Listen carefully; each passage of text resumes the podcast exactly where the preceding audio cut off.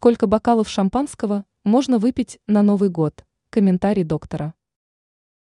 При выборе спиртного нужно учитывать, что напиток в любом случае причинит ущерб организму.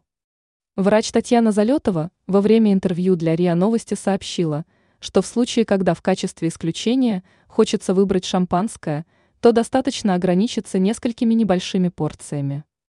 Представительницы прекрасного пола могут выпить до двух порций шампанского, 200 мл, а норма для мужчин чуть больше, 3 стандартные порции, 300 мл. Перебарщивать с порциями не стоит, а иначе будет увеличена нагрузка на печень, а также начнется повреждение нейронов мозга.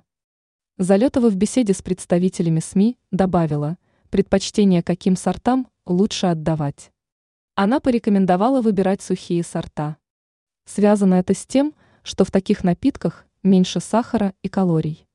Кроме этого, такое шампанское обладает замедленным воздействием на организм.